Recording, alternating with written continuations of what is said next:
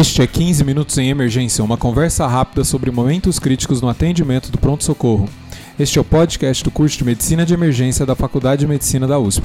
Conheça mais no link www.emergenciausp.com.br curso www.emergenciausp.com.br curso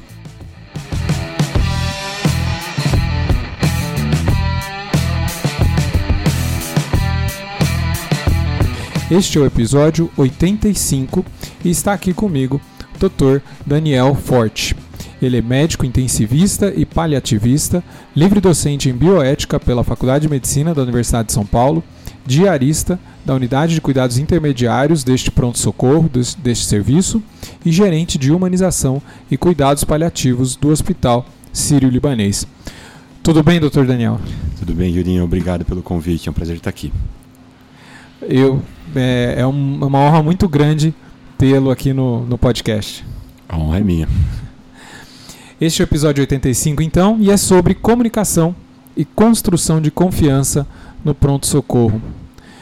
É, Daniel, como, é, no, no pronto-socorro é um lugar que às vezes é, é a gente tem que tomar umas decisões é, muito impactantes na vida do paciente.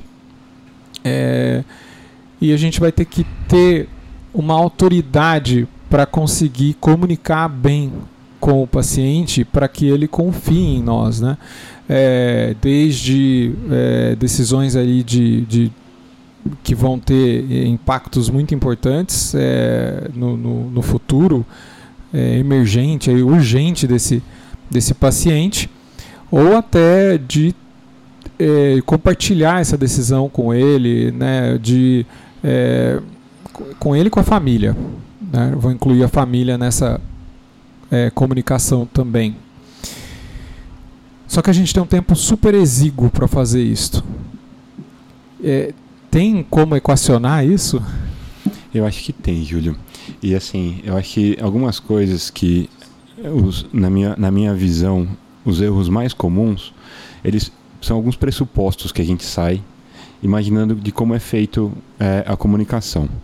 Eu acho que o primeiro erro conceitual é que muitas vezes a gente não sabe, muitas, muitas pessoas não sabem a diferença entre informação e comunicação. E são coisas diferentes.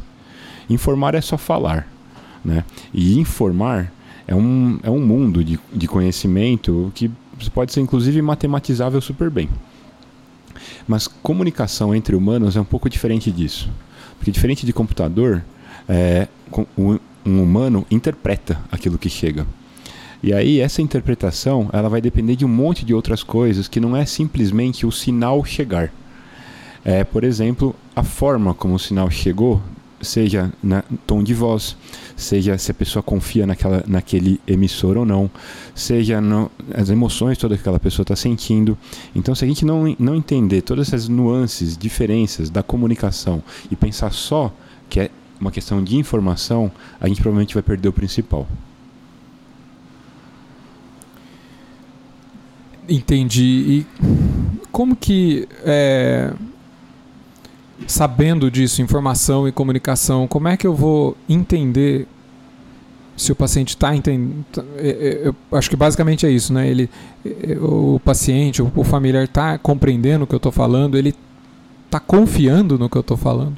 Eu acho que um jeito que eu acho que fica é fácil de, inclusive, e prático, é se a gente entendeu que o ponto não é simplesmente eu falar e tentar convencer ninguém. É, o ponto é, é tentar comunicar e construir, tornar comum. Essa é a diferença. Comunicação é tornar comum, informar é passar. É, então, se eu quero tentar tornar comum, é, a comunicação ela pode ser dividida em basicamente três grandes elementos. A comunicação humana, três grandes elementos. Primeiro é confiança, o segundo é sintonia e o terceiro é sincronia. Pensando em confiança, assim, se, se a gente não confia no emissor, dificilmente a gente vai chegar num acordo, seja qualquer um. Seja um acordo de negócio, sei lá, de comprar uma caneta, muito mais um, um acordo sobre uma decisão que envolva a vida, a sua vida, ou a vida de alguém que você, você queira bem. Ou seja, então o primeiro ponto é fazer um vínculo de confiança. E aí, é, especialmente nessa no, no, Covid e nas duas ondas do Covid, que elas foram muito impactantes para a gente, e a gente acabou desenvolvendo técnica para construir esse essa vínculo de confiança em pouquíssimos minutos, que era o que a gente dispunha para tomar uma decisão, por exemplo, sobre entubar ou não um paciente. É, olhando estruturalmente, para a gente chegar no ponto prático de como construir confiança em segundos. É, o que, que determina confiança num profissional médico? E a gente pode entender que são basicamente dois elementos. A confiança ela vai tá, tem a ver com a competência daquele profissional e dois, se aquele profissional se importa com o paciente. Então, é, o, a competência do profissional, um jeito de, de demonstrar competência, não, não vai ficar falando no seu currículo, mas um jeito que é, é, demonstra a competência é que quem sabe o que está fazendo não, não, esconde nada. É, então, eu acho uma coisa que é, ajuda é você conseguir demonstrar isso, que você não vai esconder nada, e demonstrar que a gente se importa. Como é que a gente faz isso na prática? A gente começa a, conver a conversa com as pessoas, com os familiares, com os pacientes, fazendo um pacto. E o pacto é: olha, eu só posso te prometer, prometer duas coisas. Eu vou falar toda a verdade, seja ela boa ou seja, seja ela ruim, e eu vou sempre tentar fazer o melhor por você ou pelo seu familiar. A, a experiência que a gente teve nesse, nessa pandemia é que esta, este momento de conversa as pessoas já entram diferente. É, e óbvio, isso não adianta ser dito da boca para fora. Você tem que se comprometer com isso. Mas isso você constrói confiança rapidamente, no cenário, ainda mais no cenário de alta tensão. É, é curioso, mas quanto mais, é, mais tensão tem, mais fácil pode ser construir confiança. É, desde que esses princípios estejam contemplados. Então, assim, construiu confiança e aí você tem que partir para o resto. E aí partir para o resto é entender a sintonia e a sincronia da conversa. A sintonia tem a ver muito mais com a parte emocional, de emocionalmente estarmos em sintonia com a outra pessoa. Um jeito que ajuda muito isso é a gente conseguir fazer é, é, é, falar empaticamente é, e expressar empaticamente os sentimentos. Em, falando português direto, é validar as emoções. O que acontece é que muitas vezes um paciente ou um familiar expressa emoções. Então ele expressa emoção de medo, expressa emoção de esperança. E a gente está tão é, pensando em todas as coisas que a gente tem que falar, que a gente tem que fazer, que a gente não faz sintonia com essas pessoas. Porque a gente está pensando se eu vou entubar ou se eu não vou entubar. E o familiar está falando que ele tem esperança que ele vai ficar bem. E a gente continua discutindo se vai entubar ou não vai entubar. Ao invés de validar a emoção, falando, olha, é tudo o que eu quero também. Às vezes a gente está pensando nos três outros pacientes que estão graves, na outra discussão, no, no, no, exame que falta sair. Exatamente. Muitas preocupações e Exatamente. Eu, preciso, eu tenho uma missão, eu tenho que falar isso aqui com a família e acabar logo. Exatamente. E aí é muito curioso porque a gente acaba gastando muito mais tempo numa comunicação ineficaz. Porque a gente não se comunica direito, a família fica insatisfeita, e aí a gente toma conduta A ou conduta B, aí a família fica mais insatisfeita, e aí vai uma ladeira abaixo e as coisas vão ficando cada vez piores. A gente sai insatisfeito, achando que o trabalho não fez o trabalho que que as pessoas, as pessoas não gostaram do trabalho que eu fiz. É, as famílias saem insatisfeitas, o paciente sai insatisfeito quando é um exercício de manter o foco. E manter o foco, se eu estou fazendo aquela comunicação ali, é que nem manter o foco na via aérea. O mundo tem que parar e eu tenho que olhar para a corda vocal. O mundo tem que parar e eu tenho que olhar para aquela pessoa que está ali na minha frente e em cinco minutos eu posso fazer uma comunicação muito eficaz. Mas aí eu tenho que entender os elementos dessa comunicação. E um deles é sintonia. Se a pessoa expressa esperança, ah, eu tenho certeza que ele vai ficar bem, a gente pode validar essa emoção. E falando, olha, é tudo o que eu queria. E simplesmente de validar essa comunicação, não precisa, não precisa falar nada depois. É só validar e esperar. E aí a gente entra em sintonia com aquelas pessoas. E você faz o segundo grande elemento da comunicação. Entrou em sintonia, Aí você vai para a sincronia. A sincronia ela tem a ver com coisas muito mais elaboradas cognitivas. E aí vem sim a ver com todas as coisas que a gente tem de conhecimento sobre o corpo daquela pessoa que está na nossa frente. Mas a gente tem que lembrar que tem coisas que a gente não conhece sobre aquele corpo, e não estou nem falando da parte biológica, mas estou falando da parte biográfica. É justamente quem é aquela pessoa, o que, que ela gosta, o que, que ela quer, o que, que ela deseja para a vida dela e coisas desse gênero. Então, entender que essa sincronia também é uma troca entre conhecimentos ajuda a gente fazer o terceiro grande elemento. E aí ajuda, ainda mais a gente que é profissional, esse lugar é o nosso ambiente. Você dá a palavra primeiro para quem está chegando. Então você dá a palavra primeiro para entender melhor o que, que aquela pessoa está entendendo sobre a situação. Isso vai ajudar, inclusive, a você direcionar o que, que precisa ser falado. Ô, Daniel, às vezes acontece o seguinte, eu, eu já vi assim, o paciente fala assim, mas por que, que você está perguntando para mim? Você que é o médico? Esse é um clássico, é a armadilha clássica. Porque quando a gente pergunta de forma aberta, sem contexto, gera justamente essa, esse tipo de, de questionamento. Mas se a gente dá o contexto e faz uma pergunta direcionada, falando: olha, para eu conseguir explicar a sua situação, eu preciso que você me explique o que você está entendendo. Aí eu vou conseguir te explicar. Aí a pessoa fala, ela entende o contexto da sua pergunta. Né? E aí a gente vai ver que muitas vezes a pessoa, a gente viu isso muito no Covid. As pessoas falavam assim: eu não quero ser entubado porque eu sei que todo mundo que é entubado morre. Se você fez, a fez um vínculo de confiança com um pacto você fez sintonia, sim, sintonia emocional. A pessoa expressou emoção, você valida a emoção, você vai entrando em sintonia com ela. E aí você faz sincronia. E você sincronia, você consegue entender qual é a preocupação dela, aí você vai conseguir se comunicar. Não, tem como que é a linguagem é, não verbal? Que, que coisas que podem é, sabotar a nossa comunicação ou ajudar? Boa pergunta, Julião. Que assim, é, existe um chavão que todo mundo já deve ter escutado falar que o não verbal prevalece. É, o que poucas pessoas já ouviram falar é o que está por trás desse chavão. É todo o mundo de conhecimentos que está por trás desse chavão. Então, por exemplo, tem estudo sobre macacos. E nesses estudos de macacos, especialmente chimpanzé, eles começam a estudar grupos de chimpanzés para estudar, por exemplo, confiança entre membros do grupo. E tem muito bem descrito nesses grupos de chimpanzé que, por exemplo, quando você tem um alfa, um macho alfa, e um, sendo ameaçado por um macho beta, o macho beta ele começa a ter alguns comportamentos que se repetem. E o primeiro comportamento nessa, nessa ameaça progressiva é que o beta deixa de olhar no olho do alfa.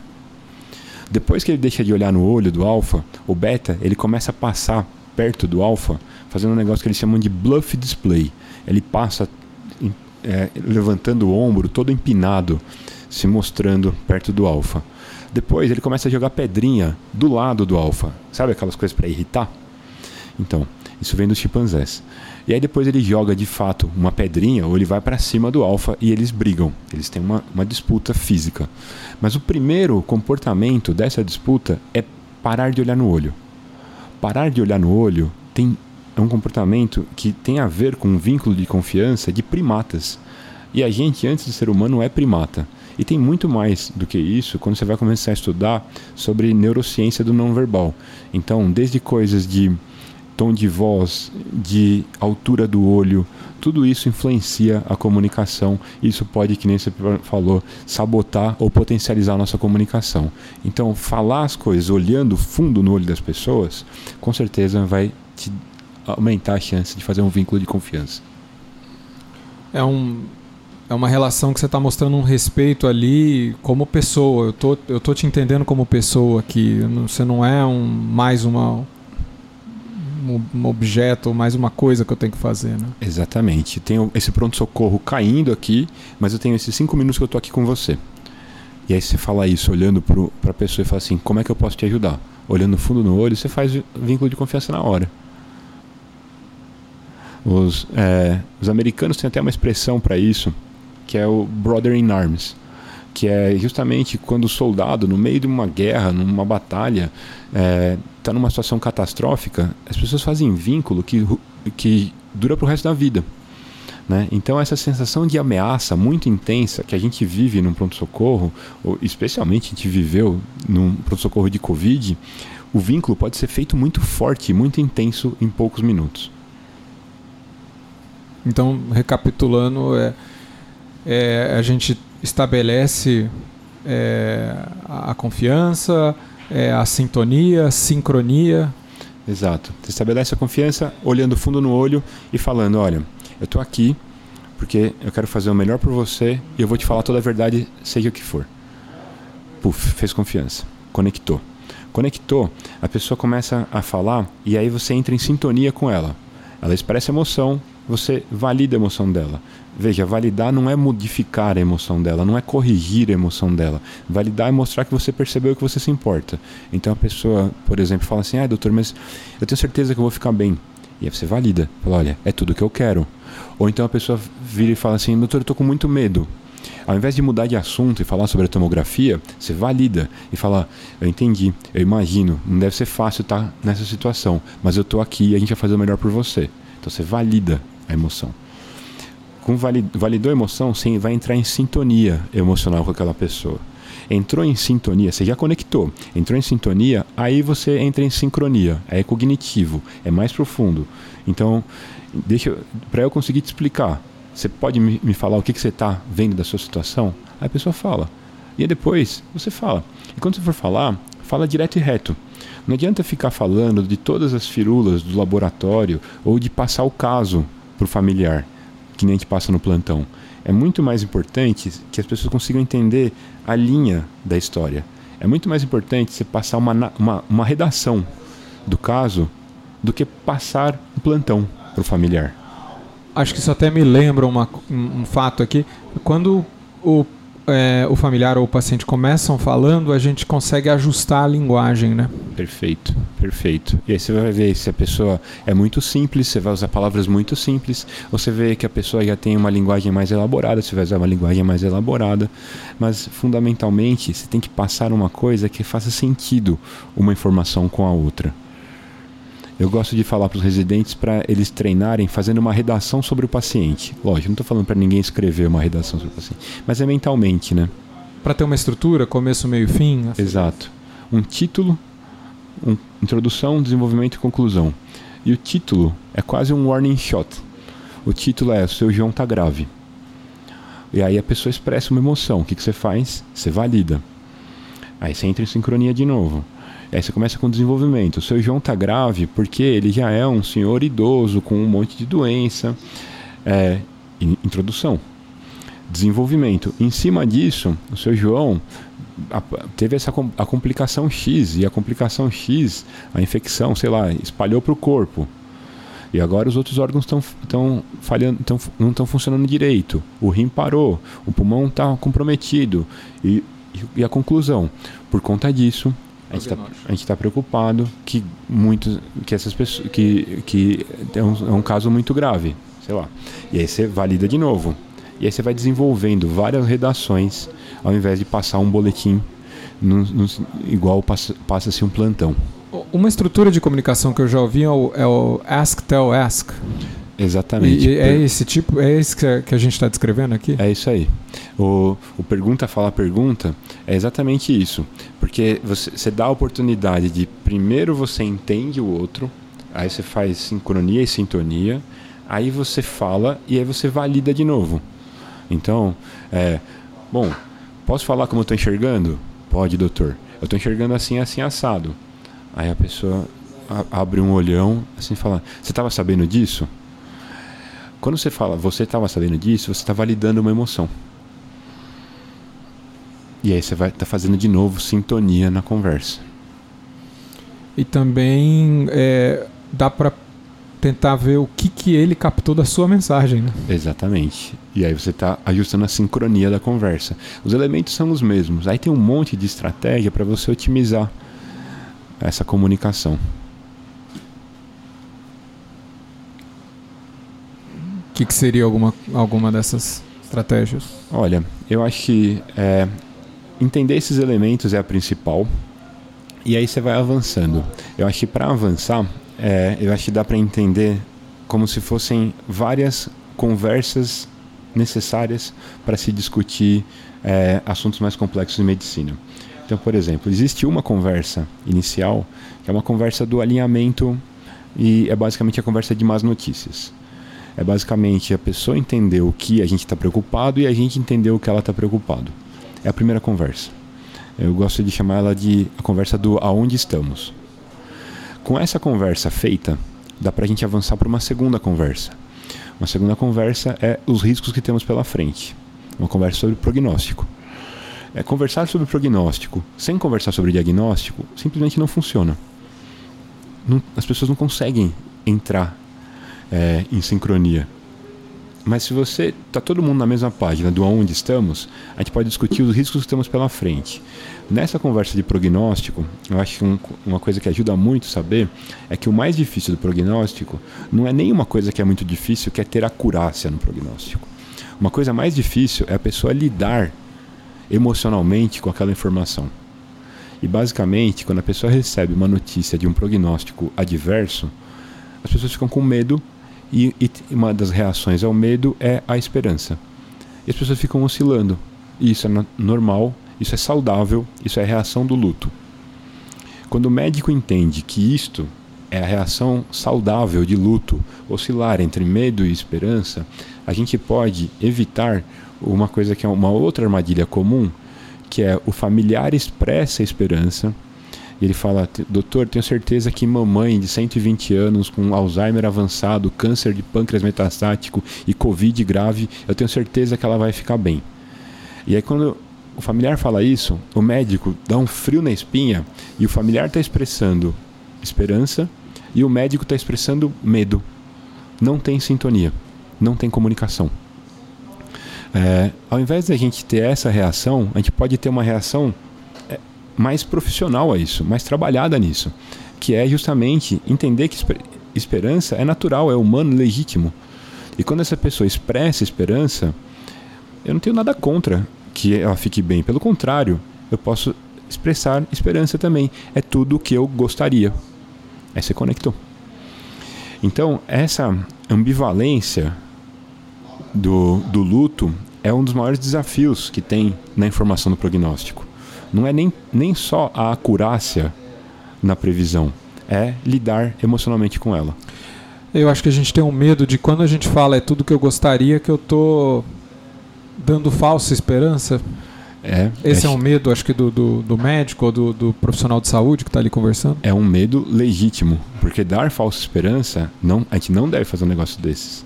Mas uma, entre prometer que ele vai ficar bem e falar que é o que eu gostaria, é muito diferente uma coisa da outra. Né? A gente não deve prometer que ele vai ficar bem, acho, ainda mais numa situação, acho, na minha opinião, prometer que ele vai ficar bem é uma coisa que a gente não deveria fazer nunca. É, mas numa situação adversa, com certeza a gente não deve fazer. Agora, é, desejar que ele, fica, que ele fica bem, eu acho que é legítimo. Inclusive por isso que a gente levanta da cama todo dia de madrugada para vir para um hospital. É, excelente. Entendi. e aí a gente consegue ajudar as pessoas a ter essa segunda conversa, que é a conversa do, dos riscos que temos pela frente. E quando a gente está falando de riscos que tem pela frente, é o melhor e o pior cenário. É torcer para o melhor e estar preparado para o pior. A gente pode ter essa conversa muito às claras. O jeito que eu gosto de conversar com familiar e paciente, eu começo normalizando a incerteza. Eu falo, olha, eu não sei o que vai acontecer com você ou com seu familiar amanhã. Eu sou gente que nem você, eu não sei o futuro. Normaliza a incerteza. Depois de normalizar a incerteza, você Aí eu falo, olha, mas eu sei o que aconteceu no passado. Eu sei que outras pessoas com situação parecidas com as suas ou parecidas com o seu familiar, a maior parte dessas pessoas, infelizmente, aí sei lá, dependendo da situação, infelizmente falece na internação. É, uma parte menor sobrevive, mas geralmente sai pior do que entrou. Quando a gente fala isso, eu estou expressando melhor, a minha melhor leitura de, de previsão que eu tenho, que ela tem incerteza inerente. E aí as pessoas expressam a sua reação de luto a isso. E elas falam, ah, doutor, mas eu tenho certeza que ele vai ficar bom. Aí eu valido. Falo, é tudo o que eu queria. A gente está aqui porque a gente está querendo justamente que ele fique bem. Mas eu preciso ser transparente com você, que nem eu tinha prometido. Aí você vai aprofundando o vínculo nessa conversa. E as pessoas começam a torcer para o melhor e estar tá preparadas para o pior. Essa é a segunda conversa. A terceira conversa é a conversa do objetivo do cuidado. O objetivo de cuidado não é o tratamento que a gente vai fazer, é o que, que a gente vai buscar com o tratamento. Não, não vou dar um cardápio aqui, né? Exatamente. É, diálise ou não, noradrenalina ou não. Hoje a promoção é Merivanco. a gente pode oferecer um objetivo de tudo isso. O objetivo pode ser tentar prolongar a vida mesmo que isso cause sofrimento. O objetivo pode ser o outro oposto disso. O oposto disso seria vamos deixa a doença seguir o curso natural dela. Eu vou cuidar só do sofrimento e deixar a evolução natural para a morte natural e menos sofrida possível, mas que seja digna, ou alguma coisa intermediária. Alinhou o objetivo, aí a gente pode falar como atingir esse objetivo e aí sim são as nossas condutas. Esse, essa categoria prognóstica aí, né, é sair pior do que entrou, né? Isso acho que tem um valor muito diferente dependendo da pessoa, né? Para algumas pessoas é terrível, e, mas para outras pessoas pode ser uma, um, algo com valor. Não, eu, eu, eu, eu não acho ruim esse desfecho se acontecer. Não, às vezes é, é o melhor, né? E acho que isso, isso, e veja, sair pior que entrou, eu dei um exemplo que não é válido para todos os casos, evidentemente. Eu estava na minha cabeça pensando num, num, idoso frágil já com alguma perda de funcionalidade. É, nesse caso, com certeza essa pessoa vai sair pior do que entrou. E para algumas pessoas que já, já tinham alguma perda de funcionalidade, já tinham uma fragilidade, ela já não gostaria de sair pior do que entrou. Para outras pessoas, não. É, às vezes, uma pessoa, dependendo do que ela atende de aí como pessoa e não como corpo, de projeto de vida pela frente, é, isso vai ser uma adversidade para ser superada. Para outras pessoas, isso vai ser abaixo do sarrafo do que ela considera digno. É, estados piores que a morte. Exatamente. Mas aí a gente, com isto, com esses riscos que temos pela frente, com essa discussão às claras, aí então a gente pode discutir o objetivo do cuidado.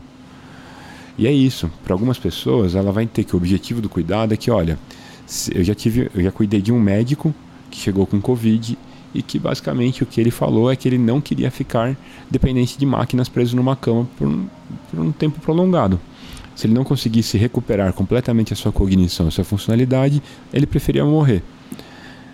Isso é muito forte. É, a pessoa é, diante de uma situação de emergência, ter essa clareza e falar isso com essa clareza, eu acho uma, uma assertiva muito forte para ser. Né? Agora, tem gente que pensa diferente. Entender aquela pessoa e respeitar aquela pessoa, eu acho que é o nosso objetivo comum. Daniel, você teria uma mensagem final? Teria.